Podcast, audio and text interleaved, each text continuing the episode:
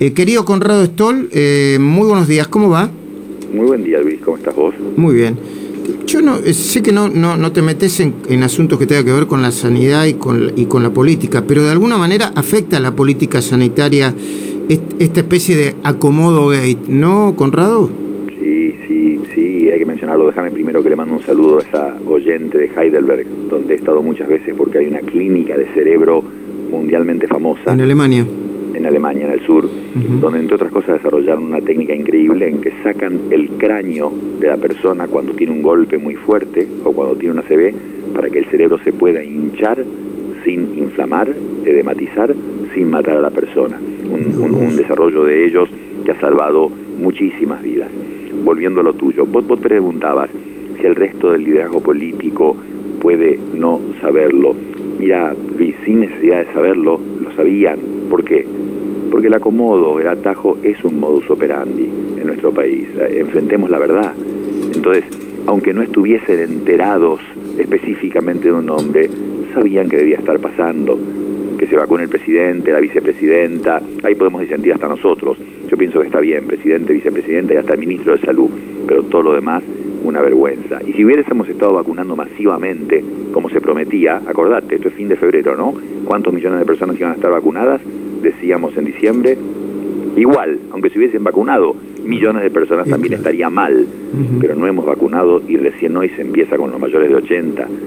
Entonces, es muy malo que no vacunemos y es muy triste y una vergüenza estar en los títulos de los diarios del mundo por lo que ha pasado.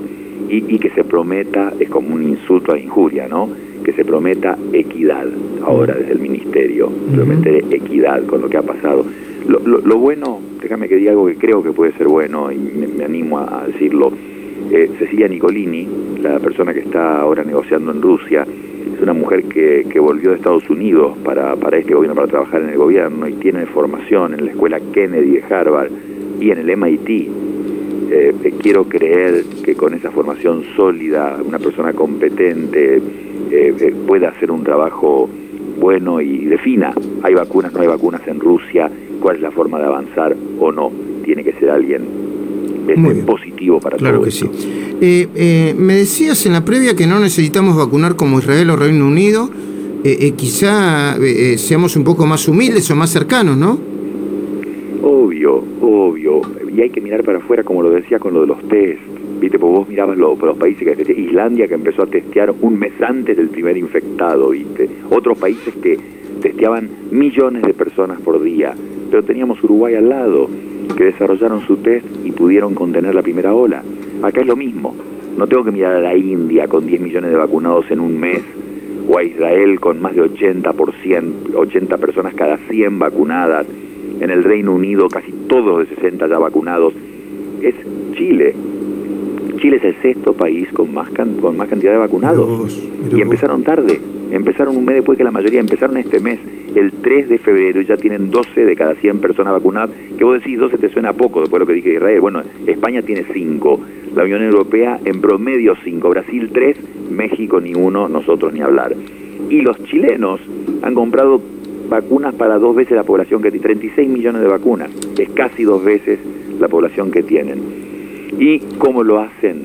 Tienen una red de atención primaria eficiente, eh, escuelas, estadios de fútbol, en el coche, en el auto, como en Estados Unidos vos pasás por el peaje, te vacunan desde los dentistas hasta las parteras, el médico jubilado, el estudiante de medicina, pusieron todo en la vacunación entienden que tienen que poner todo. Y aparte tienen buenos antecedentes en inmunización, en inmunizaciones en el pasado también. Uh -huh, uh -huh. O sea, ellos pretenden, para este fin de semana que acaba de terminar, haber tenido vacunados todos los mayores de 65 años con la primera dosis. Y, y, en el primer semestre del año, el 80% de toda la población.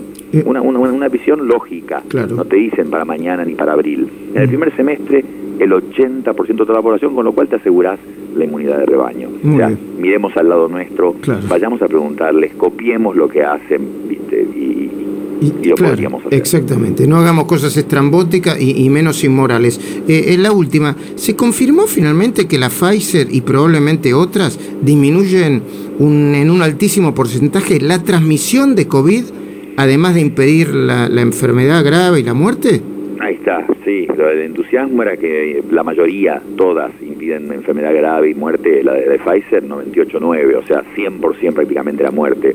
Pero se acaba de confirmar que la de Pfizer, y yo creo que se va a extender a otras, impide la transmisión en el 90%, la baja el 90%. Recordémosle a la gente, uno se vacuna efectivamente con la vacuna que sea, de donde sea, y uno sabe que no se va a enfermar. Uno se vacuna para no enfermarse, pero vacunarse no impide que te puedas llegar a infectar, que el virus te entre en la garganta y que vos al hablar lo puedas diseminar. Ese era el miedo, que los vacunados no se enfermaran pero siguieran transmitiendo la enfermedad.